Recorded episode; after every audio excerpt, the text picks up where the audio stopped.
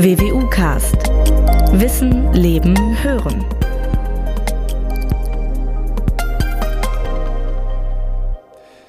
Ich möchte Ihnen zur Einstimmung auf das heutige Thema einige Sätze von der Online-Plattform Zukunftsinstitut vorlesen. Zitat. Eine unbekannte Lebensform, die mit zunehmender Geschwindigkeit aus der Zukunft auf uns zurast, wie Arnold Schwarzenegger es als Terminator tat. Ihre Absicht ist unklar und schwer zu erkennen. Sie macht uns Angst. Geht es darum, Menschen zu versklaven oder sie gar zu eliminieren? Werden wir nutzlos oder stehen wir vor einer Epoche, in der kluge Maschinen uns von allem Elend, allen menschlichen Nöten erlösen, indem sie das perfekte Paradies auf Erden schaffen? Zitat Ende. Sie ahnen jetzt wahrscheinlich bereits, worum es geht. Um das, jetzt zitiere ich wieder die, so, die genannte Webseite, um das Gespenst der künstlichen Intelligenz. Es könnte beim heutigen WWU-Podcast, zu dem ich Sie alle sehr herzlich begrüße, heute also leicht gruselig werden. Aber warten wir erstmal ab, was unser heutiger Gast dazu meint. Mein Name ist Norbert Robers, ich bin Pressesprecher der Universität Münster. Jetzt aber zu meinem Gast, Professor Dr. Benjamin Risse. Er hat von 2005 bis 2010 Informatik, Mathematik und Biologie an der WWU studiert. 2015 hat er im Fach Informatik promoviert, und zwar über Zitat, maschinelle Bildanalyse im Kontext der neurobiologischen Grundlagenforschung, Zitat Ende. Von 2015 bis 2017 war er als Postdoc an der Universität Edinburgh tätig. Seine Schwerpunkte waren dort KI, Machine Learning und Robotik. Seit 2018 ist er Professor für praktische Computerwissenschaften an der WWU. Er hat einige Auszeichnungen, ich will mal zwei, drei nennen. Outstanding Reviewer Award der British Machine Vision Association für besonderes Engagement in der Begutachtung von Computervision und KI. Er ist zudem Mitglied in zahlreichen Fachvereinigungen, beispielsweise in der Gesellschaft für Informatik und in der Deutschen Gesellschaft für Mustererkennung. Ich freue mich sehr, dass Sie sich heute für dieses Gespräch Zeit nehmen. Willkommen, Herr Risse. Ja, vielen Dank. Ich freue mich hier zu sein. Herr Risse, so ein paar Begriffe habe ich gerade schon mal so fallen lassen, wie künstliche Intelligenz, abgekürzt KI, Machine Learning, Deep Learning. Es geistern reichlich, zumindest äh, für in meinen Ohren, ähnlich klingende Begriffe durch die Gegend. Wann sprechen Sie als Experte eigentlich von KI, also von künstlicher Intelligenz? Ja, das mit der künstlichen Intelligenz ist so eine Sache. Also wenn ich darüber wissenschaftlich spreche, in meinen wissenschaftlichen Veröffentlichungen oder in wissenschaftlichen Vorträgen, dann meide ich das Wort künstliche Intelligenz sogar. Würde eher von Machine Learning und Deep Learning sprechen. Wenn ich allerdings allgemein, vielleicht allgemeinere Vorträge halte, dann spreche ich schon mal von künstlicher Intelligenz, weil der Begriff so omnipräsent ist und im Grunde, genau wie Sie das richtig gesagt haben, für so viele Befürchtungen, aber auch Hoffnung steht. Mhm. Was, was zeichnet für Sie künstliche Intelligenz aus? Es besteht ja aus zwei Begriffen, einmal künstlich und Intelligenz. Was, was sind die Komponenten dieser beiden Begriffe? Mhm.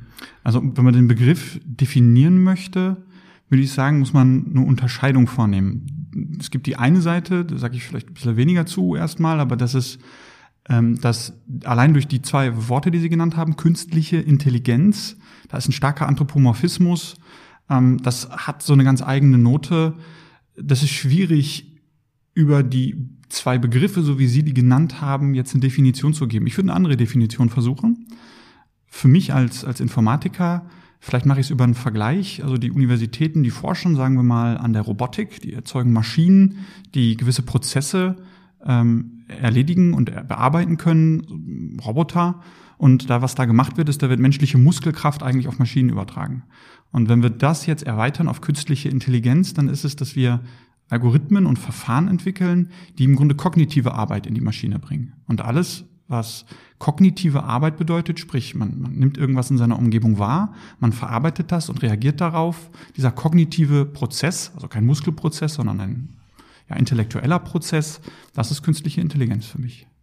Das heißt, künstliche Intelligenz, das ist praktisch der Ersatz unseres Gehirns, wenn man so sagen will, dass man das in Teilen zumindest übernimmt, oder? Ja, das ist eigentlich ganz interessant, dass Sie das sagen. Da beginnt so das direkt dieses Verwischen zwischen dem Wort künstliche Intelligenz, eine Eigenschaft, die wir dem Gehirn zuordnen, und dem, was Algorithmen machen können. Aber ich, ein einfaches Beispiel. Der Computer ist wahnsinnig gut darin, Wurzeln zu ziehen.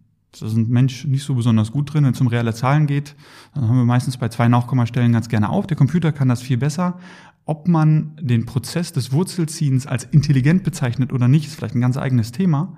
Ähm, aber es ist ein algorithmischer Prozess, es ist ein berechnender Prozess, den kann man irgendwie mathematisch beschreiben und ausrechnen. Und die sogenannte künstliche Intelligenz oder wie ich das sagen würde, Machine Learning oder Deep Learning sind genau die Verfahren, die aus, na, sagen wir mal, Daten oder beziehungsweise besonders erfolgreich aus eben diesen Messungen, die wir vorgenommen haben, äh, gewisse Entscheidungen und gewisse Berechnungen vornehmen können. Wie passt das alles, was Sie jetzt gesagt haben, Herr Risse, dann zum Beispiel zum Begriff intelligentes System? Das ist auch wieder in meinen leidenhaften Ohren doch zumindest ähnlich klingend.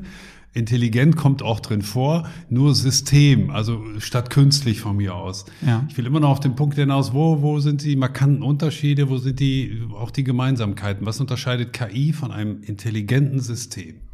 Ja, ich glaube, die Übergänge sind fließend und je nachdem, wen Sie fragen, kriegen Sie eine andere Antwort. Ähm, die Machine Learning Algorithmen werden auf jeden Fall auch unter intelligenten Systemen subsumiert. Und vielleicht hat sich in der letzten Zeit etwas zu sehr, sagen wir mal, Science Fiction und Science vermengt, so dass wir Begrifflichkeiten benutzen, auch sogar in der Wissenschaft. Das nehmen nicht alle meine Kollegen diese Trennung vor, dass sogar innerhalb der Wissenschaft die Übergänge fließend sind und dann sehr schnell so Begriffe wie intelligentes System und künstliche Intelligenz benutzt werden, weil sie vielleicht auch medienwirksam sind, weil sie auch gewisse Erwartungen wecken, weil sie auch vielleicht so eine gewisse Neugierde für das Verfahren wecken, ohne dass immer scharf definiert ist, was ist ein intelligentes System, was ist künstliche Intelligenz, was meinen wir eigentlich damit. Ein einfaches Beispiel wäre, wenn ein, ein Flugzeug auf einer Landebahn landet, was da passiert ist, dass das Flugzeug hat Sensoren, das misst den Winkel, den es hat, das misst die Windströmungen und versucht automatisch die Landeklappen so zu setzen, dass das Flugzeug möglichst sanft aufsetzt. Das macht es doch besser als ein, als ein Pilot. Das ist eigentlich immer vom Computer unterstützt heutzutage. Das ist in gewisser Weise und nach meiner Definition ein intelligentes System. Ob das streng genommen unter den Begriff der künstlichen Intelligenz fällt, ich behaupte auf meinen Konferenzen, wenn sie eine Umfrage machen würden, muss ich jetzt mutmaßen, aber ich würde sagen, 30 Prozent sagen, das ist künstliche Intelligenz und 70 Prozent sagen es ist nicht. Aber was Sie da sehen, ist, das ist nicht ganz so, nicht ganz so einfach und auch nicht ganz so scharf definiert. Oder könnte man auch sagen, das ist eigentlich auch relativ wurscht, wie man es nennt. Es ist alles irgendwie intelligent und systematisch und künstlich und so weiter. Ist das vielleicht doch nur ein semantischer Unterschied, auf dem wir gerade so ein bisschen rumreiten? Ich glaube schon. Ich glaube, es ist ein semantischer Unterschied, auf dem wir rumreiten, der aber äh, Einfluss hat Sie hatten das ja gerade vorgelesen aus diesem Bericht, ähm, was diese, sagen wir mal, semantische Vernachlässigung und auch dem Anthropomorphismus, dem da drin steckt, was der für Auswirkungen hat auf, naja, sagen wir mal, den normalen Zeitungsleser, der im Feuilleton was über KI liest oder der diesen Artikel liest. Da wird eine gewisse Erwartungshaltung mit generiert. Da werden auch, ähm, ja, gewisse Fantasien freigesetzt, vielleicht auch Ängste und entsprechend ist das, würde ich etwas relativieren wollen, dass es nur rein semantisch ist. Und wenn wir darüber als Wissenschaftler sprechen, naja, dann können wir das so nennen. Vielleicht zwinkern wir ein bisschen darüber, dass das ein guter PR-Gag war. Aber es hat schon Auswirkungen auf die Gesellschaft, mhm. das glaube ich schon.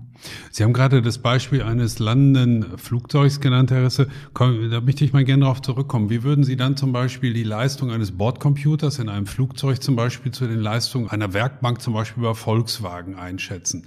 Ist das dann beides, sind das beides intelligente Systeme, diese Computer, die oder auch die, die Laufbänder, die bei VW arbeiten und, und der Bordcomputer ähm, in einem Flugzeug, ist das dann gleichzusetzen oder ist der Bordcomputer wirklich eine ganze Ecke schlauer? Ja, auch hier schlauer und intelligenter würde ich vielleicht nicht sagen, aber ich würde schon sagen, das sind zwei verschiedene ähm, Klassen von Algorithmen. Der, die Maschine, der, der Laufbandcomputer bei VW, der führt eigentlich nur ja, repetitive Muskelkraftaufgaben durch. Das heißt, das Bauteil, an dem er gerade arbeitet, steht immer exakt an derselben Stelle mit exakt dem gleichen Winkel und dann wird meinetwegen der linke Kotflügel geholt und der kann präzise angebracht werden, aber weil die Voraussetzungen stimmen. Bei dem landenden Flugzeug, und deswegen glaube ich, ist das schon algorithmisch betrachtet eine, eine andere Klasse von Verfahren, der muss viel reaktiver auf die Umgebung sich einstellen. Zum, zum Beispiel, Beispiel, auf Strömung. Zum Beispiel auf Strömung. Windströmung. Auf ja, all das. Und da wir so einen, man sagt in der Informatik, so einen Closed-Loop-Prozess haben, es kommen sensorische Inputs rein, die werden verarbeitet und die müssen auch relativ schnell ausgewertet und zu gewissen Entscheidungen überführt werden, ist das schon ein Unterschied zu naja, dem Roboter bei VW. Der hat zwar auch Sensoren und man könnte auch sagen, er hat gewisse Messungen vor und gewisse Kontrollberechnungen, aber diese Selbstständigkeit, diese Autonomie sozusagen in den Entscheidungen, wie so ein Flugzeug landet, was ja durchaus eine heikle Geschichte ist, Flugzeug landen ist ja nichts. Ja, und dann muss der Computer oder der Pilot ja auch binnen Sekunden möglicherweise eine, eine völlig neue Entscheidung treffen. Ähm, das unterscheidet beispielsweise dann, wenn ich Sie richtig verstehe, den Bordcomputer eines ja. Flugzeugs von dem eines Laufbandes äh, bei, bei, bei Volkswagen oder beim Daimler. Absolut. Und bei Volkswagen und Daimler, man sieht das auch, wenn man sich den Prozess einfach nur anschaut. Beim Fließband sind diese Maschinen meistens hinter Glasscheiben und es darf in der Regel kein Mensch in der Nähe sein, es sei denn, das sind dafür extra zertifizierte Systeme. Und bei diesen, naja, benutze ich das Wort mal, intelligenten Assistenzsystemen, wie im Flugzeug, der Bordcomputer, da ist es so, dass die eigentlich immer mit einem Menschen interagieren, insbesondere wenn es um sensible Prozesse geht, wie so ein Flugzeug landen. Und da sieht man eigentlich schon einen Unterschied, dass bei einem reaktiven Closed-Loop-System man bis heute lieber noch einen Menschen daneben sitzen hat, der im Zweifelsfall interveniert, wie Sie das gesagt haben. Und bei diesen komplett durch ja, ich sag mal, robotisierten Systemen wie einem Fließbandprozess, der extrem repetitiv ist und eben nicht so viele externe Sensoren benötigt, den lässt man von Maschinen tatsächlich autonom hm. durchführen. Ich glaube, in den Ohren der meisten Bürger heutzutage klingt KI, also künstliche Intelligenz, super modern. Man denkt, naja gut, das hat sich in den letzten Jahren irgendwie entwickelt. Wir reden über autonomes Fahren in diesem Zusammenhang beispielsweise sehr häufig. Aber ist es nicht so, darauf will ich hinaus, dass KI eigentlich schon relativ alt ist. Ich erinnere mal daran, ich habe es extra nachgeschlagen natürlich, weil ich es nicht wusste, der erste Schachcomputer kam 1977 auf den Markt. Ist das nicht auch schon künstliche Intelligenz gewesen? Würde ich, genau wie Sie sagen, eigentlich auch wieder, äh, müsste jetzt wieder ein Votum einholen aus der Wissenschaftscommunity, ob man den Schachcomputer dafür hält. Ähm, vor 20 Jahren wäre das Votum vielleicht noch anders ausgefallen als heute. Heute hat man zumindest performantere Algorithmen, so dass man den Schachcomputer eigentlich nicht mehr so dazu zählt, sondern eher als Vorläufer dafür. Ähm, aber Sie haben vollkommen recht, das ist ein altes Phänomen, eigentlich auch erschreckend alt, was die Mathematik und die Theorie dahinter angeht. Die ist tatsächlich aus den 50ern und die Essenz ist exakt gleich geblieben. Da hat sich eigentlich nicht viel geändert. Es sind so kleinere naja, kleinere Schräubchen wurden gedreht. Es wurde insbesondere die, durchs Internet die Datenlage wesentlich größer. Man hat viel mehr ähm, Material, auf dem man rechnen kann. Und die Computer sind um einiges schneller geworden und durch die Parallelisierung auch wesentlich performanter, was Machine Learning Algorithmen angeht oder KI-Verfahren. Aber Sie haben recht, das ist ein altes Phänomen. Das ist nicht neu. Ich will sogar noch weiter zurückgehen, um mal äh, so auszuloten, wann möglicherweise sowas wie die Geburtsstunde, ob sowas stattgefunden hat. Der britische Informatiker Alan Turing hat während des Zweiten Weltkriegs die deutsche Chiffriermaschine Enigma geknackt und damit geholfen, deutsche Funksprüche zu entschlüsseln. Damals eine äh, buchstäblich weltbewegende Entdeckung, die er gemacht hat. Ist also Alan Turing auch so eine Art Geburtshelfer für KI? Absolut. Für mich sogar einer der ähm, prominentesten. Für mich sind es Alan Turing, Marvin Minsky, Josef Weizenbaum. Aber Turing spielt eine ganz besondere Rolle, sogar bis heute in der KI-Forschung. Ähm, er hat in der Tat da, dabei geholfen oder auch federführend bei der Entschlüsselung der Enigma, hat aber auch den, naja, sagen wir mal, die Genese des Begriffs der künstlichen Intelligenz begleitet. Der, aber Turing hat schon einen Artikel geschrieben, der heißt, äh, der Titel des Artikels, ich glaube es von 52, ja, müsste 49 sein, ich müsste es nachgucken. Äh, der, das ist mit einer Frage, äh, Can Machines Think? Das ist der Titel von dem Artikel von Alan Turing. Und er hat sich also de facto auch schon mit der Frage auseinandergesetzt, ob Computer, ja, zu Denkprozessen und damit zu einer gewissen Form von Intelligenz in der Lage wären.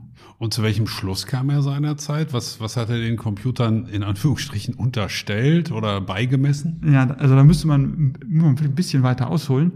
Ähm, Alan Turing selber war Mathematiker und hat sich tatsächlich, ähm, wie eigentlich alle, in Anführungszeichen, Informatiker, die Disziplin formte sich zu der Zeit, also wie alle Informatiker seiner Zeit, eher mit so Sachen beschäftigt wie, was ist mit dem Computer überhaupt berechenbar? Gibt es Grenzen? Und unter anderem nach ihm benannte Turing-Maschine äh, entworfen. Und die Turing-Maschine bildet eigentlich ganz, ganz schematisch und ganz formal, fast so aus so einer Ingenieursperspektive ab, was Computer berechnen können und was nicht. Was können Algorithmen überhaupt bewerkstelligen? Und das Interessante ist, dass die Grenzen, die die Turing-Maschine uns aufzeigt, trotz der Parallelisierung, trotz der äh, Unterschiede in der Berechnungsgeschwindigkeit trotz der Datenmengen, die wir jetzt haben, immer noch die gleichen sind. Das heißt, der Computer, mit dem wir heute rechnen, ist von seiner, die Informatik sagt Mächtigkeit, also was er berechnen kann und was nicht, identisch zu dem, über das sich der Herr Turing auch schon theoretisch Gedanken machen musste, deswegen musste, weil es gab den Computer, wie wir ihn heute kennen, noch nicht. Aber das mathematische Konstrukt, das Rückgrat sozusagen, das gab es schon. Und in dem Zusammenhang hat er sich darüber Gedanken gemacht, ja, can machines think? Und ich weiß gar nicht, irgendwie im letzten Drittel seines Papers gibt er eine niederschmetternde Antwort. Er beantwortet seine Frage. Und das kann ich, das kann ich sogar zitieren, weil mir das so hängen geblieben ist. Er sagt, the question whether machines can think is too meaningless to deserve discussion. Und da muss man schon darauf achten, da sind schon auch englische Spitzfindigkeiten drin. Er sagt nicht nur, das können die nicht, sondern er setzt noch einen drauf und er sagt too meaningless to deserve discussion, um wirklich abzugrenzen den, sagen wir mal, doch menschlichen Intelligenzbegriff, den er noch zugrunde gelegt hat, oder den Denkbegriff, Can Machines Think, ja, denken wahrscheinlich, und den, was Computer mittels Algorithmen können. Also auch wenn er der Pionier oder einer der Pioniere der KI-Forschung war, war er so ein bisschen auch der Spielverderber der KI-Forschung gleichzeitig, weil er dem durchaus kritisch gegenüberstand. Sind dann unsere Computer, wenn ich das richtig verstehe oder auch weiterentwickeln will, im Prinzip alles Fortentwicklung der sogenannten Turing-Maschinen? Ist das eigentlich eine Fortsetzung gewissermaßen? Äh, durch die formale Logikbrille, ja. Da können Sie ähm, die, es gibt so Halteprobleme, wann terminiert ein Algorithmus, da gibt es sehr spezifische Dinge, über die man sich in der Informatikwelt Gedanken machen kann. Das basiert am Ende des Tages auf den Grundzügen der Turing-Maschine bis heute. Schauen wir mal ein bisschen jetzt aus der Vergangenheit ähm, in, in die Zukunft beziehungsweise in die Gegenwart und die KI-Forschung in Deutschland. Wie würden Sie die vor allem im internationalen Vergleich auch einordnen? Wie, wie steht die deutsche Wissenschaft in diesem Zusammenhang da? Sind wir da eher hinten dran oder sind wir vorne weg oder schwimmen wir im Mittelfeld mit? Wie würden Sie das sehr grob und sehr allgemein einschätzen? Äh, ich glaube, besser als manchmal äh, wahrgenommen wird. Es gibt natürlich so ein paar ganz, so ein paar Big Player, man, die USA natürlich, auch in China wird da fantastische Forschung betrieben, aber äh, die deutschen Forscher und die deutschen Forschungsinstitute sind nicht so weit weg. Also die haben vielleicht sehr eigene Probleme, mit denen die sich beschäftigen, die so ein bisschen aus der Tradition kommen, was interessante Forschungsfragen in Deutschland sind und waren. Aber in diesen spezifischen Forschungsgebieten sind die Deutschen nicht besonders schlecht. Ich meine, das für mich jetzt schlechte Beispiel ist autonomes Fahren. Da sind die Amerikaner, haben da die Nase vorn, auch wenn die Automobilindustrie in Deutschland natürlich äh, ein besonderes Aushängeschild ist. Aber äh, dennoch gibt es sehr, sehr viele innovative Impulse aus meiner Sicht, die da auch aus deutschen Universitäten und Forschungseinrichtungen kommen, die ja durchaus einigen Einfluss haben. Hm. In welchen Bereichen sehen Sie denn beispielsweise die größten Potenziale für künstliche Intelligenz? Wir haben jetzt schon mehrfach den Begriff äh, autonomes Fahren erwähnt. Vielleicht gibt es aber noch andere Bereiche, würde ich Ihnen natürlich überlassen. Ich will nur ein Beispiel nennen, was möglicherweise wichtig ist in der Medizin unter Umständen. Wo sehen Sie große Potenziale, um, um künstliche Intelligenz optimal zu nutzen. Ja, also die Medizin ist auch eigentlich genau das Stichwort, was ich, was mir zuerst in den Sinn gekommen ist. Auch, aber vielleicht, um das Ganze zu verknüpfen mit dem, was wir vorher besprochen haben, künstliche Intelligenz, der Anthropomorphismus, die Missverständnisse, die damit verknüpft sind, äh, ist das ein bisschen mit Vorsicht zu genießen vielleicht. Aber die algorithmische Unterstützung von klinisch arbeitenden Ärzten. Nehmen wir mal ein einfaches Beispiel. Wir machen ähm, Ausstriche von vielleicht Krebszellen oder von überhaupt vielleicht weißen Blutkörperzellen und möchten beurteilen, ob in diesen Zellen ein bestimmter Krebs vorliegt, vielleicht sogar eine gewisse Mutation, die wiederum, wenn wir das Wissen hätten, uns dabei helfen würden, eine gezieltere Chemotherapie einzuleiten. Und einige Krebserkrankungen sind äh, sehr, sehr aggressiv. Da möchte man eigentlich im Idealfall am, am ersten Tag auch ähm, mit der Chemotherapie Therapie beginnen, insbesondere bei älteren Patienten. Und in diesen Fällen glaube ich schon, dass die Machine Learning Algorithmen oder eben ja im weitesten Sinne KI-Verfahren äh, einen gewissen Vorteil bringen können, wenn sie denn dazu genutzt werden, den klinisch arbeitenden Arzt zu unterstützen. Also diagnostische Hinweise zu geben. Aber warum weise ich darauf oder warum reite ich darauf so ein bisschen rum? Viele Nutzer von Computern allgemein, möchte ich sogar sagen, sagen, naja, der Computer wird es schon besser wissen, der rechnet ja. Und wenn man diese Systeme nun in den klinischen Alltag bringt, vielleicht auch forciert bringt, und auch für Deutschland sehe ich da gewisse Chancen, und auch Münster hat da eine interessante Infrastruktur, um das zu tun. Also wenn man das wirklich tut, muss damit wahrscheinlich einhergehen, so eine gewisse Entmystifizierung von dem KI-Begriff, dass die Ärzte das eigentlich in einer aufgeklärten Art und Weise benutzen, auch als Hinweis nehmen, aber nur in ihren Gedankenprozess integrieren und sich nicht davon, das vielleicht von dem System diktieren lassen, was zu tun ist. Aber wenn man das alles von angestellt hat und die Prämisse ernst nimmt, würde ich sagen, ist der Medizinbereich einer, da werden wir noch die ein oder andere Überraschung bestimmt erleben. Wie kommt es trotzdem Ihrer Einschätzung nach, dass wenn man über KI mit vielen Menschen diskutiert, dass das vielen dann doch irgendwie Sorge und Angst bereitet?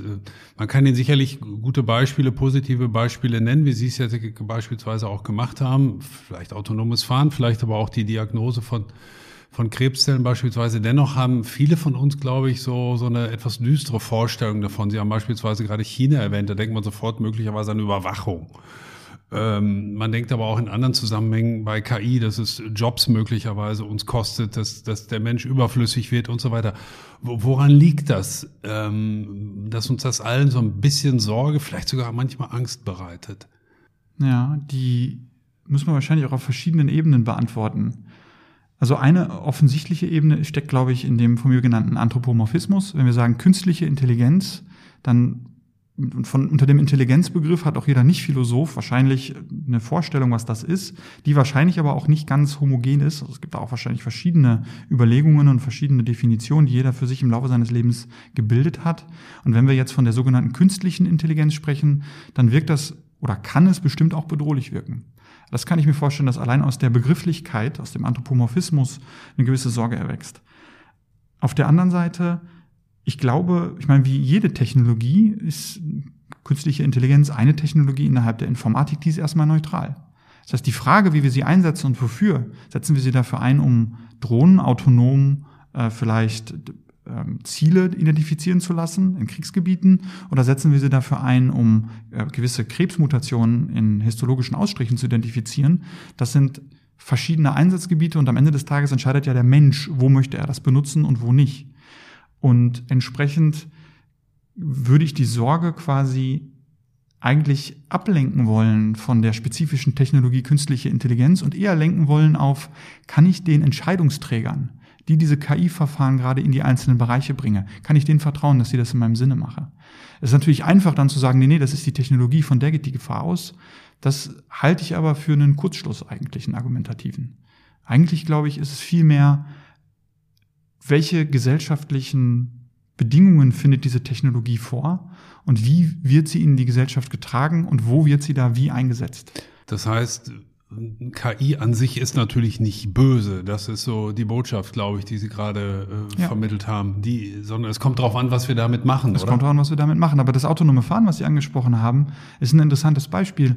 Und ich würde sagen, das gruselt mich auch ein bisschen. Ich finde die Idee wahnsinnig spannend und ich könnte mir sogar vorstellen, dass wenn wir das mit den Straßen entsprechend ausrüsten, Autos miteinander vernetzen, Sensoren einbauen, dass sowas wie Auffahrunfälle bald der Vergangenheit angehören und das wäre ein, ein, echter Vorteil im Grunde, weil man weniger äh, vielleicht auch Verkehrsunfallverletzte hätte. Auf der anderen Seite würden wir, und das geht so ein bisschen zurück auf das ähm, Pilotenbeispiel, was ich gerade gebracht habe, wir würden Maschinen, die dazu potenziell in der Lage sind, Menschen zu verletzen, weil sie groß genug sind, weil sie genug Masse haben, weil sie beschleunigen können, weil sie auch ja, im öffentlichen Raum unterwegs sind, würden wir zum ersten Mal die Möglichkeit geben, in dem Sinne, naja, Entscheidungen in Anführungszeichen zu treffen, die natürlich auch falsch sein können und Menschenleben bedrohen können. Und das tun wir heutzutage nicht. Ihr VW-Beispiel, da hatten wir schon gesagt, naja, da sind Glasscheiben drumherum. Die sind da drum, weil die Maschinen mit sehr hohen Beschleunigungen arbeiten, sehr viel Masse bewegen, entsprechend eine Gefahr darstellen für die Arbeiter neben diesen Maschinen. Und wenn wir ein Auto komplett autonom fahren lassen und eben keinen Piloten haben, der intervenieren kann, haben wir abgesehen davon, dass wir uns auf juristisches Neuland hier begeben, haben wir auch das Problem, dass nun autonome Maschinen im Straßenverkehr unterwegs sind und natürlich eine potenzielle Gefahr darstellen können. Und das ist zumindest, wenn ich darüber nachdenke, eigentlich eine qualitative eine qualitative Neuerung. Das hatten wir bisher, glaube ich, noch nicht. Ist das nicht eine Analogie dann auch zum Beispiel zum Bordcomputer im, im Flugzeug? Ich könnte dem Bordcomputer ja sagen, du landest jetzt für mich, aber trotzdem ist der Pilot da. Beim autonomen Fahren kann ich mich schon relativ chillig da in den Sitz setzen, weil ich ja weiß, mein Bordcomputer hilft mir, aber ich habe doch zumindest noch die Möglichkeit zu intervenieren, oder? Ja, das ist, ich glaube, das ist genau der interessante Brennpunkt. Beim Bordcomputer sind sogar zwei Piloten immer anwesend. Also da setzen wir sogar noch ein Schippchen drauf. Wir haben Piloten, wir haben Co-Piloten. Wenn einer auf Toilette muss, muss der andere immer da bleiben. Also da stellen wir wirklich sicher, dass eigentlich immer den, naja, Finger am Drücker hat sozusagen, immer den Hebel bedienen kann, intervenieren kann. Das ist wahrscheinlich deswegen so interessant, weil das ist die Frage, was wir gesellschaftlich dann damit machen wollen. Wollen wir das autonome Fahren so implementieren, dass wir aber trotzdem noch einen Fahrer haben? Oder sagen wir, das autonome Fahren setzt Zeit frei, der Leute, die da im Auto sitzen. Und wenn man das mal ein bisschen durchspielt, man könnte sich überlegen, naja, äh, man ist irgendwie als Beruf Vertreter, man ist viel im Auto unterwegs. Jetzt könnte der Arbeitgeber sagen, prima, Sie sind im Auto unterwegs, das fährt selber. Dann können Sie die Papierarbeit mehr oder weniger während des Fahrens machen. Und ich glaube, das ist eine gesellschaftliche Entscheidung, die man, die man treffen muss. Und ich würde, wenn ich zurückblicke, wie Technologien dahingehend eingesetzt wurden, eigentlich argumentieren, das Versprechen, dass durch Automatisierung von Prozessen durch den Computer Zeit freigesetzt wird, die zur qualitativen Freizeit zur Verfügung gestellt wird, habe ich bisher nicht gesehen. Und jetzt sind wir an einem interessanten Punkt und ich glaube, viele Leute reflektieren das nicht in dieser Tiefe, aber unterbewusst merken die das schon. Die kriegen mit, dass der Computer, egal ob es über KI-Algorithmen ist oder nicht, sie zu einem Punkt bringt, wo sie zu Bedienern der Maschine werden und auch eine gewisse Abhängigkeit zu der Maschine haben und der Computer verändert de facto ihren Lebensalltag. Das gilt wahrscheinlich für, wahrscheinlich für 80 Prozent der Berufe oder sogar noch mehr. Und die sogenannten KI-Verfahren haben auch das Potenzial, das Berufsbild zu verändern. Und ich könnte mir hier wiederum vorstellen, dass das viele Leute gar nicht so besonders gut finden. Also vielleicht empfinden viele Leute das Autofahren, nachdem man beim Kundengespräch war, als was Angenehmes. Man kann mal abschalten, man kann mal einen Podcast hören, man kann in die Ferne gucken, man fährt das schöne Münsterland vielleicht. Das ist ja auch eigentlich eine schöne Sache. Wenn aber diese Technologie immer weiter fortschreitet und man sich so ein bisschen der Technologie ausgeliefert fühlt, und das würde ich sagen, gilt für die Informatik insbesondere, dass viele Leute sich dem ausgeliefert fühlen, dann ist die Sorge berechtigt, wenn auch in der Regel in der Eigenreflexion nie zu diesem Punkt hin, sondern eher auf so einer oberflächlichen Ebene, wie ihre anfänglichen Zitate, oje, Arnold Schwarzenegger und die Terminator kommen. Sie sagen ja, Risse, dass KI an sich natürlich nicht böse ist, sondern es kommt darauf an, was der Mensch daraus macht. Aber ich erinnere mich dran, dass das auch in anderen Zusammenhängen immer diskutiert wurde. Ein ganz anderes Thema, zum Beispiel Designerbabys. Da sagt man auch, das ist nicht schön, das ist eine moralisch nicht gute Vorstellung, dass wir uns ein Designerbaby so vorstellen und so weiter. Es ist doch immer nur eine Frage der Zeit, bis der eine oder andere Forscher sagt, na, ich gehe jetzt doch über diese Grenze. Macht das den Menschen vielleicht auch Sorgen, dass vielleicht 80, 90 Prozent der Wissenschaftler damit sehr, sehr verantwortungsvoll umgehen, aber immer irgendwas ausgelotet wird? Sie haben schon gesagt, natürlich werden dann auch Drohnen damit gebaut, die Massenvernichtungswaffen sind.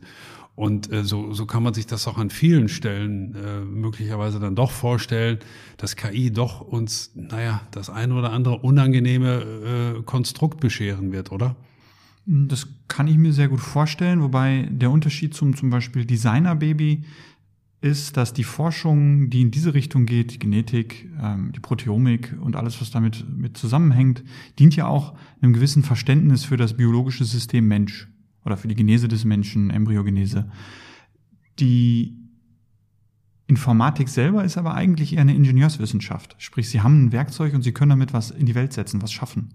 Sie untersuchen eigentlich kein, kein Phänomen dieser Welt, naturwissenschaftlich betrachtet, sondern sie setzen ein ein Werkzeug in die Welt, das dann Funktion X oder Funktion Y hat. Und bei dem Designer-Baby gibt's halt die zwei Seiten. Zum einen hat es das, kann man das als Werkzeug betrachten. Man kann über genetische Manipulation Einfluss auf das dazu entstehende Leben nehmen. Äh, bei der Informatik gibt's eigentlich nur diese Seite. Und nicht die andere, die es beim Designer-Baby auch gibt, nämlich wir würden aber auch eigentlich gerne besser verstehen, wie physiologische Prozesse in der Zelle äh, und von der Genetik hin zum Organismus funktioniert. Und da diesen, diese Sphäre gibt es bei der KI-Forschung nicht.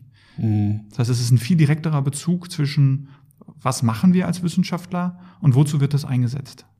Was viele sicherlich auch im Hinterkopf haben, ist so, ich will es mal unter dem Schlagwort zusammenfassen, die Übermacht der Maschine über uns Menschen. Wie schätzen Sie dieses Argument oder diese Sorge ein? Würde ich auch auf die, auf die Seite legen, ob das die Gesellschaft möchte.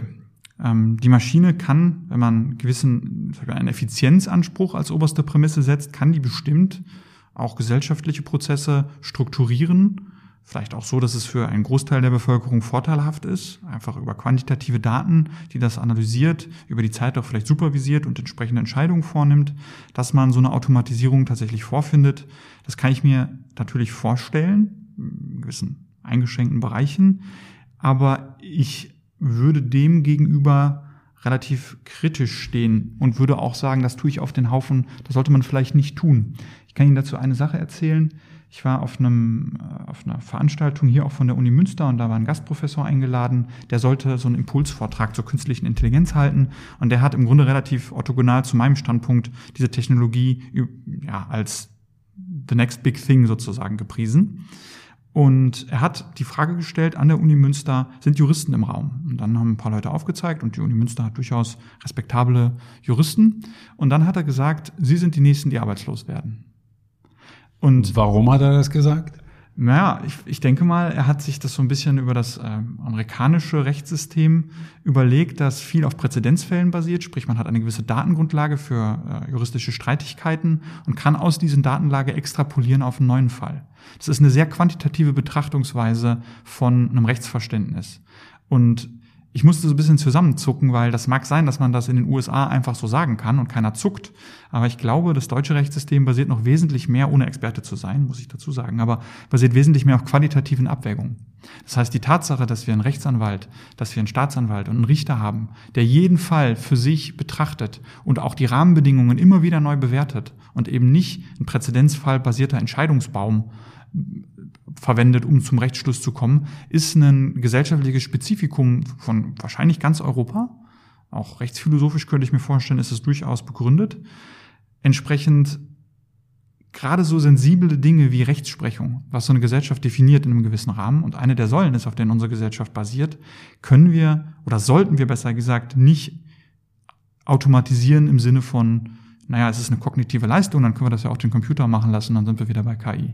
Soll man nicht automatisieren? Ich würde sogar vielleicht noch einen Schritt weiter gehen oder Sie da danach fragen, kann man das überhaupt automatisieren? Wenn wir jetzt mal tatsächlich bei diesem äh, leicht philosophischen Ansatz bleiben, den Sie ins Gespräch gebracht haben, Herr Risse, so ein abstrakter Begriff wie zum Beispiel das Leben, damit kann KI ja meiner Einschätzung nach nichts anfangen.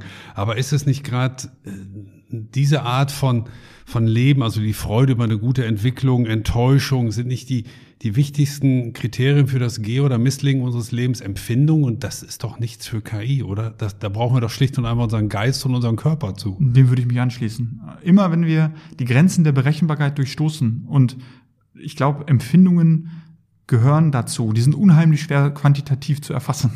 das sind ganz persönliche Sachen.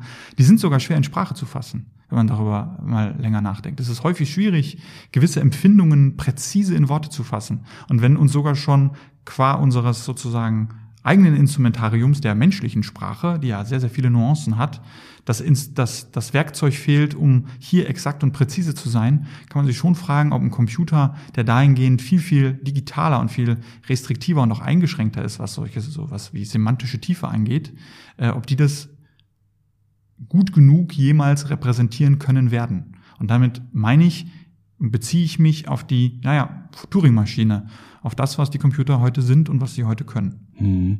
Denn sind es nicht gerade die Fehler und auch die Irrwege, die wir alle so, so haben und die, die das Leben so interessant machen? Und äh, vielleicht ist das auch ein Teil der Sorge, den viele Menschen haben, dass das alles irgendwie über Maschinen möglicherweise mal gesteuert werden kann. Ist, ist das möglicherweise auch so ein so, so eine Urangst, die man hat, dass da uns praktisch die Maschine gewissermaßen ja vieles abnimmt und dass das Leben eine Portion ärmer machen könnte? Das könnte ich mir vorstellen. Ich hatte diesen Gedanken noch nie, vielleicht weil ich auch sozusagen recht früh über diese Verfahren was gelernt habe.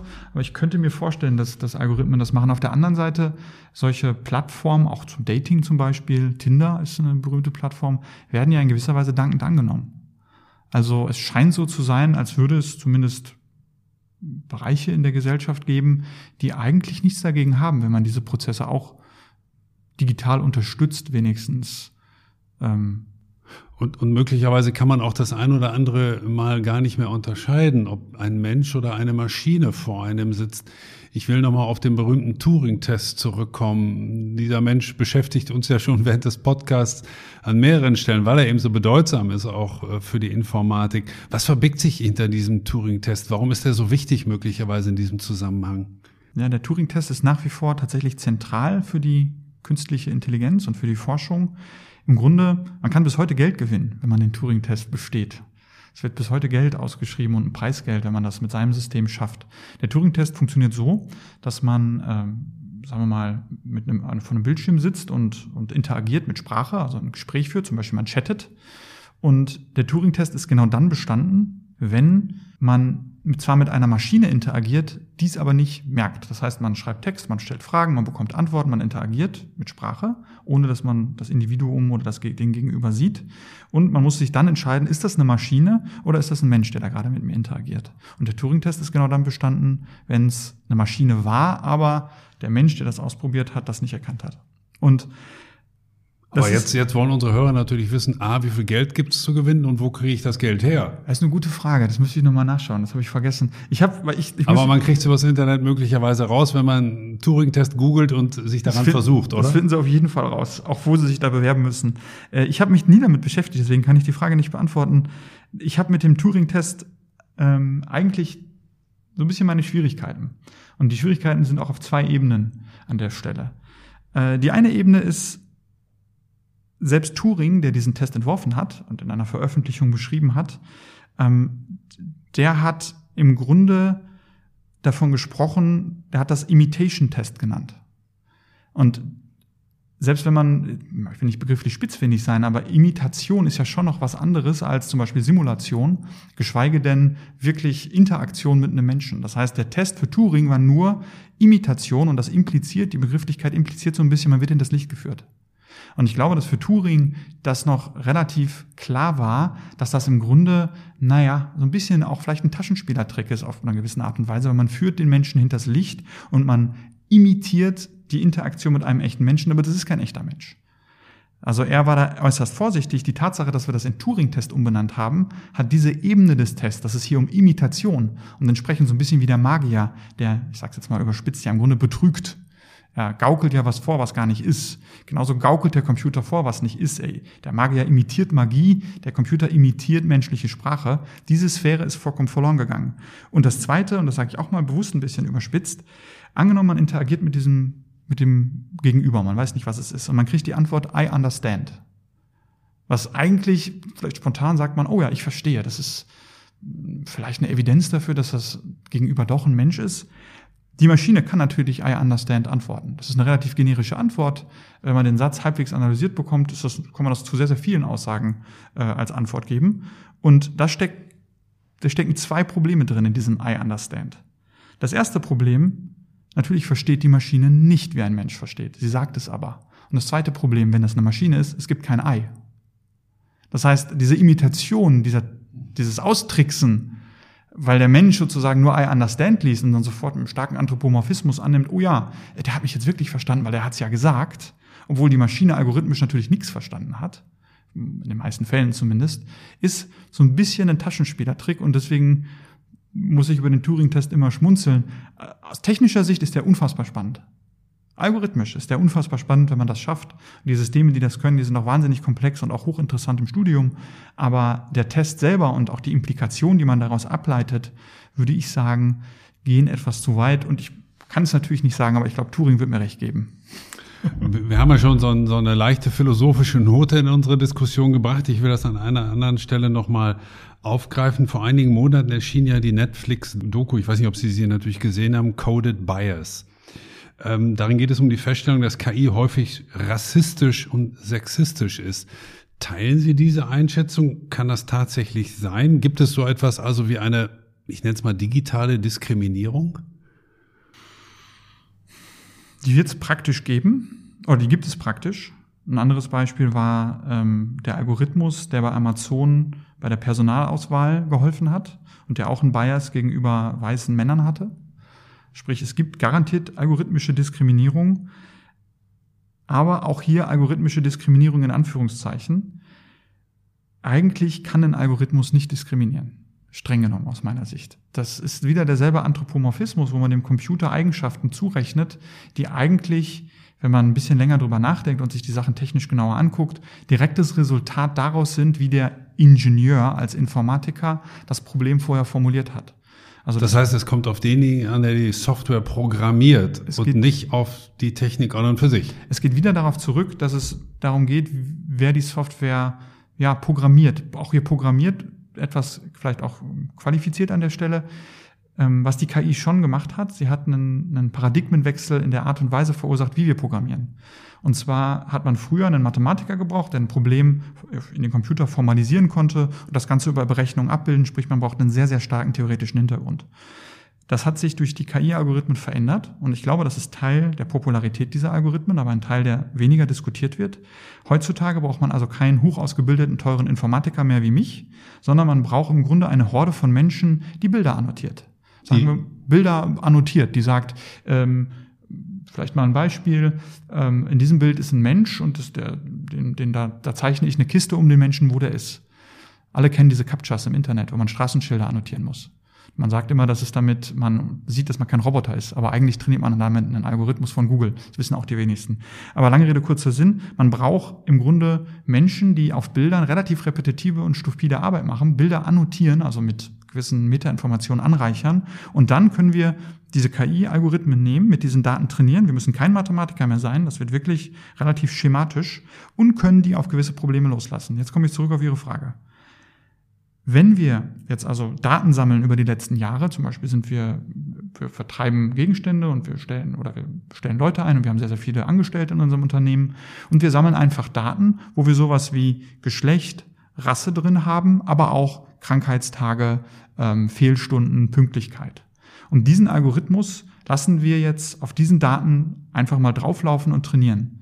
Die Wahrscheinlichkeit, dass man einen, naja, Bias, wie Sie sagen, drin hat, nämlich dass weiße Männer zum Beispiel nicht schwanger werden, dementsprechend an der Stelle weniger ausfallen und der Algorithmus, wenn ich ihn so Blackbox-mäßig auf die Datengrundlage loslasse, äh, rassistische oder auch aus Gender-Sicht problematische Tendenzen bekommt, ist nicht verwunderlich. Aber Sie sehen wieder meinen Punkt, den ich die ganze Zeit versuche zu machen. Es ist immer die Frage, wie setzen wir dieses Werkzeug ein und sind wir uns darüber im Klaren, wie wir es einsetzen. Und vielleicht ein besonders plakatives Beispiel.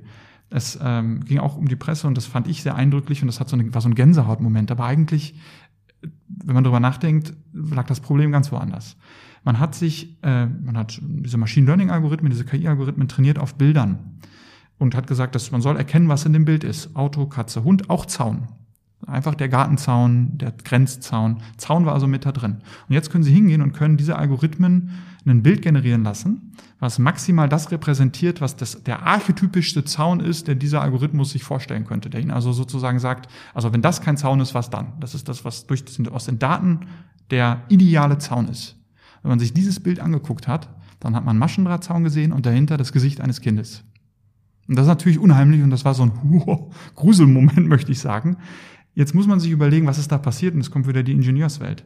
Um diese Daten zu sammeln, wurden Algorithmen als Internet losgelassen. Die haben vielleicht bei Google Bildersuche Zaun eingegeben und vielleicht war da gerade Flüchtlingskrise und es waren zufälligerweise sehr viele Bilder und auch sehr eindrückliche Pressebilder von Kindern hinter Zäunen damit drin. Das wäre meine Zwischenfrage gerade gewesen. Ähm, dass da ein Maschendrahtzaun herauskommt, das kann ich irgendwie noch nachvollziehen. Was ich noch nicht ganz verstanden habe, Sie waren, glaube ich, auf dem Weg gerade, es zu erklären, wie kam das Kind jetzt hinter diesen Zaun?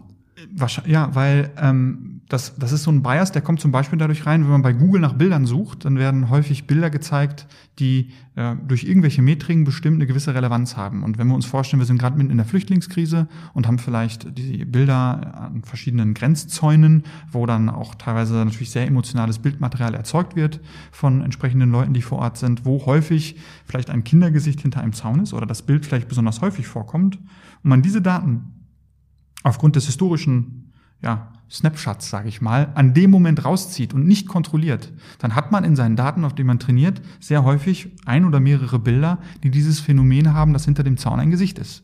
Einfach durch die sozusagen stochastische Stichprobe, die man zu dem Zeitpunkt gezogen hat. Das heißt, KI kann dabei helfen, in gewisser Weise unsere Realität darzustellen, beziehungsweise auch zu manipulieren und Bilder zu erzeugen, die aber vielleicht in ihrer Realität nicht unbedingt so, so korrekt sind? Ist das auch eine gewisse Verfremdung, die man dann damit vielleicht oder eine Verzerrung provoziert? Eine gewisse Verfremdung und Verzerrung schon. Auf der anderen Seite hat man den, den Zeitgeist, um in diesem vielleicht auch na, etwas etwas äh, komischen Beispiel der Zaunerkennung sieht, der Zeitgeist war, was für Bilder kursierten von Zäunen im Internet. Und das waren Bilder mit einem Zaun, wohinter sich ein Mensch befand. Und diese, dieser Bias, dieser Zufall, wurde von dem Algorithmus aber dann wiederum eigentlich relativ relativ offensichtlich gelernt, weil das die Daten waren. Und das ist sozusagen Ihre Ausgangsfrage ja gewesen. Können diese Algorithmen oder, naja, gibt es so einen rassistischen Bias? Den gibt es, wenn er schon in den Daten vorher drin war. Sie, Sie haben gerade sicherlich zu Recht, Herr Risse, von so einem Gänsehautmoment gesprochen oder Gruselmoment. Und wenn ich Ihnen so aufmerksam zuhöre, dann denke ich auch, mein Gott, immer wieder ist die Rede von Algorithmen, dass die unsere Wirklichkeit verzerren können, dass Bilder erzeugt werden, die vielleicht gar nicht so realistisch sind. Das erzeugt bei mir wiederum so ein bisschen so einen Gänsehautmoment, weil ich sage, na gut, dann ist das doch nur eine Frage der Zeit, bis die Algorithmen in gewisser Weise mein Leben dominieren. Oder ist das jetzt zu überspitzt formuliert? Ähm, auf jeden Fall werden die Algorithmen bestimmte, ihre, bestimmte Bereiche ihres, Leben, ihres Lebens beeinflussen. Das tun sie ja jetzt schon. Ihr Auto fängt jetzt schon an zu piepen, wenn sie die Spur verlassen wollen, ohne zu blinken. Also eine gewisse Bevormundung durch die Algorithmen gibt's da schon. Es gibt ein ganz schönes Zitat von, von, von Ibrahim Kepler äh, aus dem Buch The Conduct of Inquiry. Ähm, das geht, to whom who has only a hammer, the whole world looks like a nail.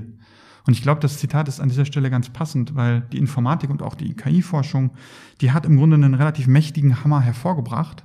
Und das ist dieser Hammer, der, wir können alles berechnen. Wir können Dinge in, Prozedura, in prozedurale Berechnungsoperationen überführen. Eigentlich alles, was wir machen, können wir überführen. Ja, es gibt auch immer so ein bisschen den Hang ähm, zur Vermenschlichung da an der Stelle. Erstaunlicherweise, den, den teile ich gar nicht. Und das natürlich für die KI auch. Diese KI-Algorithmen sind so ein wahnsinniger Hammer.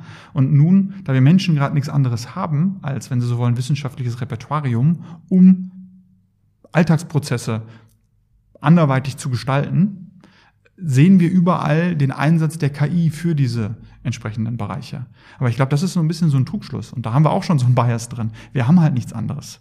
Also nehmen Sie das einfache Beispiel, der, diese Computermetapher, diese KI-Metapher wird ja sogar mittlerweile umgekehrt dafür benutzt, zu beschreiben, warum wir Menschen intelligent sind. Ursprünglich ging die Metapher andersrum. Wir haben uns überlegt, wie man einen Computer gestalten muss, gegeben das, was wir sozusagen neurologisch, biologisch vom Menschen wissen. Mittlerweile ist es andersrum. Das Gehirn ist eine Festplatte und da machen wir Berechnungen drin und diese, ja, Verfremdung eigentlich oder dieses Umdrehen halte ich für, für problematisch und ich glaube auch, dass wir tatsächlich äh, zu viele Nägel sehen, um bei Kepler zu bleiben. Wenn ich richtig informiert bin, um, um die Größe auch vielleicht oder auch möglicherweise die Bedrohlichkeit dieses Hammers zu veranschaulichen, ist es so, dass es oder stimmt es vielmehr, dass vor allem das Militärische ähm, oder alle Militärs dieser Welt ein besonders großes Interesse an KI haben? Würde ich sagen, ja. Die Militärs, da haben die eine starke Lobby. Ähm, das kann man sagen und das, das ist auch unbestreitlich so. Also in den USA gibt es das DARPA zum Beispiel, ähm, finanziert sehr, sehr viele KI-Forschung. Ähm, es gibt noch andere Bereiche und das sind sozusagen auch tatsächlich genau die Big Player, die gerade in aller Munde sind. Das ist Google, das ist Facebook, das ist Amazon, das ist Uber. Wenn Sie sich die Silicon Valley Topstars und die reichsten Menschen der Welt angucken, äh, werden Sie da relativ schnell sehen, das sind auch genau die Zugpferde dieser künstlichen Intelligenzforschung. Und das sehen Sie auch ganz plastisch, wenn Sie auf die Konferenzen gehen. Zum Beispiel eine der größten Konferenzen, die damit zu tun hat, ist die Conference for Computer Vision and Pattern Recognition die äh, Sponsoren dieser Konferenz, die sich auch noch einteilen in Platinum, Gold und Silver Sponsors. Die Platinum Sponsors sind eben entsprechend diese Unternehmen. Google, Facebook, Amazon. Und die haben ein intrinsisches Interesse daran, dass es einen gewissen Fortschritt bei diesen Algorithmen gibt, was für die natürlich unmittelbar Profit bedeutet. Also Googles Profit ist die gut funktionierende Suchmaschine, die aber auch Werbung anbietet und deswegen Profit generiert. Analog dazu Facebook. Äh, und entsprechend gibt es auf jeden Fall neben dem Militär auch noch andere Player an der Stelle, die ähm, diese Algorithmen pushen wollen. Und interessant daran ist, oder vielleicht auch einzigartig möchte ich gar nicht sagen, aber äh, interessant daran ist, dass der KI-Hype so ein bisschen unwidersprochen hingenommen wird. Im Koalitionsvertrag, im ehemaligen Koalitionsvertrag muss man sagen, stand. Und noch gilt er ja. Noch gilt er, noch gilt er, das ist richtig. Da steht das Wort künstliche Intelligenz zehnmal drin. Ich glaube, Biologie einmal, Physik und Chemie keinmal. Ist er denn dort auch mit Leben gefüllt oder ist er dort einfach nur erwähnt, weil man in der Politik glaubt, naja gut, das muss jetzt halt in jeden Koalitionsvertrag rein, weil es halt so hip ist? Ja, das, bestimmt, weil es auch weil es hip ist, aber der wird schon mit Leben gefüllt und da wird schon äh, der Bedarf beziehungsweise die Notwendigkeit aufgezeigt, dass wir in künstlicher Intelligenzforschung ganz vorne mit dabei sein müssen.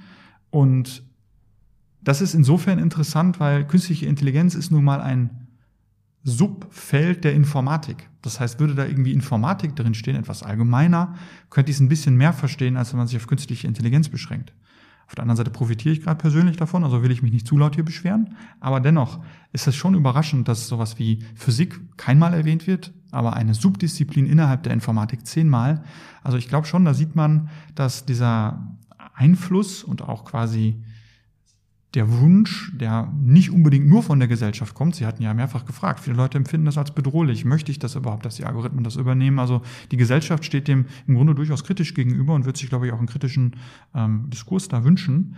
Äh, die wird, wenn in dem Koalitionsvertrag zehnmal steht, künstliche Intelligenz muss jetzt das große neue Ding werden bei uns, an der Stelle nicht so sehr berücksichtigt wie vielleicht Partikularinteressen von großen Unternehmen, vom Militär und so weiter. Das denke ich schon. Gerade weil es ähm, viel Potenzial gibt, viel Positives, aber auch so manche Sorge. Wir haben das ja jetzt äh, eindrücklich von Ihnen gehört, Herr Risse. Ist in dem Zusammenhang vielleicht dann Wissenschaftskommunikation besonders wichtig auch? Äh, wird das möglicherweise vernachlässigt. Denn es gibt ja diese beiden Seiten der KI, das Positive wie das Negative. Dann wäre es ja umso wichtiger, dass man da intensiv drüber kommuniziert, auf welche Art und Weise auch immer. Würden Sie dem zustimmen? Dem würde ich absolut zustimmen. Und das ist auch so ein bisschen die, ja, in Anführungszeichen, Third-Party-Mission, sagt man ja immer in der, in der akademischen Welt. Wenn, wenn man über seine Wissenschaft spricht, aber für, für einen, ja, so einen allgemeinverständlichen Ton.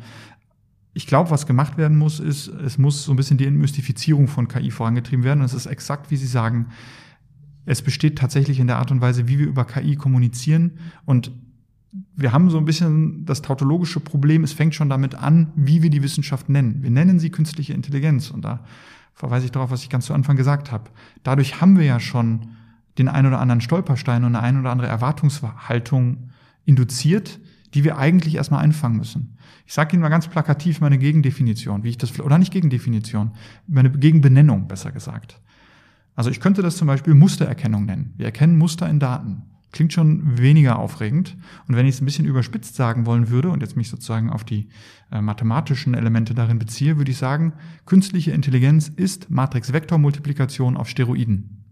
Das klingt jetzt nicht besonders prickelnd, aber auch, vor allem für mich so gar nicht verständlich. Aber gut, ja, aber Sie auch, sind der Wissenschaftler. Aber auch, aber auch jenseits davon, das, worauf ich hinaus will, ist auch gar nicht sozusagen die, die Technik jetzt im Detail beschreiben. Ich will darauf hinaus, wenn ich das Matrix-Vektor-Multiplikation auf Steroiden nenne, ist die Erwartungshaltung gegenüber dem, was ich tue, eine komplett andere, als wenn ich sage künstliche Intelligenz. Und das meinten Sie ja mit, wie man darüber spricht angenommen, ich würde jetzt mich weigern und meine Kollegen würden sich weigern, würden nur noch sagen, nee, das ist Matrix-Vektor-Multiplikation auf Steroiden. Ich könnte mir vorstellen, dass der Hype etwas abklingt. Und vor allem wird es da nicht zehnmal im Koalitionsvertrag stehen, da möchte ich für wetten. Ja, richtig, das glaube ich auch. ja. Also es kommt auch auf die Bezeichnung an und Wissenschaftskommunikation ist in dem Zusammenhang besonders wichtig. Was mich am Schluss unter anderem interessieren würde, wie haben Sie eigentlich ganz persönlich Ihr Interesse an KI entdeckt? Manchmal denkt man ja, bei, bei Wissenschaftlern, naja, das war schon in der Schule so ausgeprägt, hat immer gerne an Computern rumgespielt oder so ähnlich. Oder ist das eine etwas äh, komische Vorstellung, die ich da gerade habe? Hm, bei, bei mir passt es eigentlich ganz gut. Also ich war immer schon eher äh, an, den, an der Mathematik und an der Physik interessiert, auch in der Schule schon. Hab dann äh, in Münster, das hatten Sie ja gerade zusammengefasst, die äh, Chance gehabt, zu der Zeit war es noch Diplom, äh, Mathematik und Informatik zu studieren. Das ist ein Fachbereich bei uns. Das ist eigentlich eine, für mich zumindest eine Stärke, weil mich diese theoretischen Aspekte der Informatik immer fasziniert haben. Entsprechend habe ich in Münster studiert, habe dementsprechend äh, eben ein sehr mathematiklastiges Informatikstudium gehabt und habe mich dann aber wahrscheinlich seiner Zeit so ein bisschen auch von diesem Machine Learning KI Hype catchen lassen Ähm, und habe mir dann den Kopf gesetzt, dass das ja tolle Algorithmen sind, was es ohne Zweifel auch übrigens sind.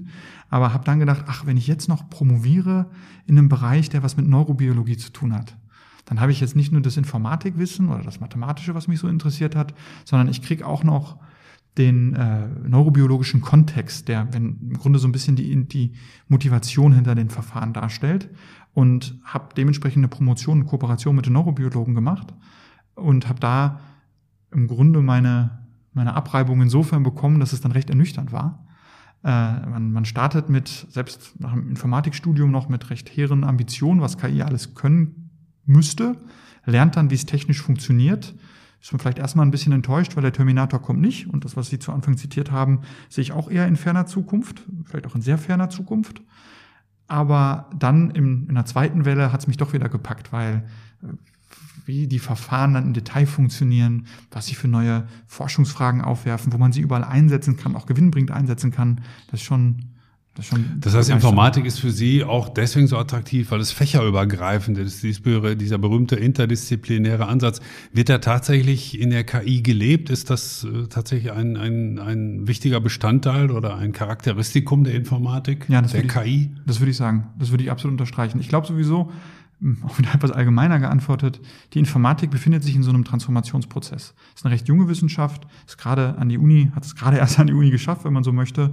Und äh, innerhalb dieser kurzen Zeit haben sich zig Bindestrich-Informatiken gebildet. Bioinformatik, Geoinformatik, Wirtschaftsinformatik. Es gibt eine Archäoinformatik. Also es gibt Informatik plus X in jeder äh, Geschmacksrichtung, was aus meiner Sicht so ein bisschen darauf hindeutet, dass der Computer im Sinne von, ja, wir machen empirische Forschung, wir führen Berechnungen durch und wir versuchen aus Datengrundlagen, die wir wissenschaftlich erheben, sei es in der Biologie, in der Chemie, in der Physik, irgendwie Sinn zu machen und Korrelationen vielleicht zu finden, im einfachsten Fall. Da hilft uns der Computer immens. Entsprechend ist der Computer, ja, mein Diplomvater, sage ich mal, hat immer gesagt, Informatik ist eine transversale Wissenschaft. Die geht durch alle anderen Wissenschaften, weil der Computer als Werkzeug alle Wissenschaften, insbesondere die Naturwissenschaften, tangiert. Und die KI-Algorithmen sind ein besonders heißer Kandidat dafür, da hilfreich zu sein. Das denke ich schon. Sie sind relativ ausgereift. Man kann sie auf viele, auch unterschiedlichste Probleme loslassen. Man hat einen immensen Datenfundus in der Wissenschaft, aber auch im Internet und eigentlich überall, wo man sucht, über die Jahre gesammelt. Und entsprechend stehen einem sehr, sehr viele Möglichkeiten offen, was man mit KI machen kann. Es ist so ein bisschen Goldgräberstimmung, würde ich sogar sagen. Ihnen, Herr Risse, zum Schluss ähm, behaupte ich mal, darf ich diese Frage so stellen, obwohl sie ein bisschen frech klingt. Aber bei Ihnen schätze ich das so ein, dass ich das ruhig darf. Ähm, so, so Nicht-Informatiker wie ich einer bin, die, die gucken ja manchmal zu Informatikern so rüber und denken, das sind ja alles Nerds. Also wenn man das übersetzt, sind das ja Sonderlinge. Äh, empfinden Sie sich auch tatsächlich als Sonderling? Hm, nicht so unbedingt. es, es mag sein. Also es gibt ja tatsächlich dahingehend auch fast eine Mode. Es gab dieses Big Bang Theory und es gibt, gibt im Grunde wird der Nerd gerade ja zum neuen Hipster, habe ich das Gefühl. Äh, dementsprechend ist das vielleicht gar nicht mehr so negativ konnotiert heutzutage. Ähm, ich es gibt gewisse Korrelationen, das glaube ich schon. Es gibt gewisse Korrelationen zwischen Leuten, die gerne mit, mit Zahlen spielen, vielleicht lieber als Biologie machen. Die studieren halt eher Informatik als Medizin und das hat vielleicht einen gewissen Bias. Ein Mediziner muss auch eine gewisse Liebe zum Menschen mitbringen. Nicht, dass ich die nicht hätte, aber äh, man muss schon ja, sehr offen sein, sich eben Probleme anderer Menschen anzunehmen. Und der Informatiker oder sagen wir mal der Mathematiker, der sich gerne auf seine Berechnung zurückzieht, der ähm, kann sich auch für eben diese Sphäre begeistern. Und wahrscheinlich gibt's da, gibt's da einen leichten Bias, möchte ich meinen. Ah, wobei, so plakativ würde ich das nicht unterschreiben. Also wir haben gelernt, liebe Hörer, die Informatiker sind nicht mehr die Nerds, sondern eher die Hipster der modernen Zeit. Das war jedenfalls ein sehr interessantes Gespräch, wie ich fand, mit Benjamin Risse, der KI als einen gewaltigen Hammer mal dargestellt hat. Das Entscheidende seiner Einschätzung nach ist, dass KI an sich nicht böse ist, die künstliche Intelligenz, sondern es kommt eben darauf an, was wir daraus machen. Es gibt große medizinische Fortschritte, vielleicht auch dank der KI, aber es gibt eben auch viel Sorgen, Angst und auch sogenannte Gänsehautmomente und es ist vielleicht unsere aller Aufgabe, die Mystifizierung der KI voranzutreiben. Das haben wir heute versucht, dank Ihrer Hilfe. Ich danke Ihnen sehr für dieses Gespräch, Herr Risse. Ja, vielen Dank auch.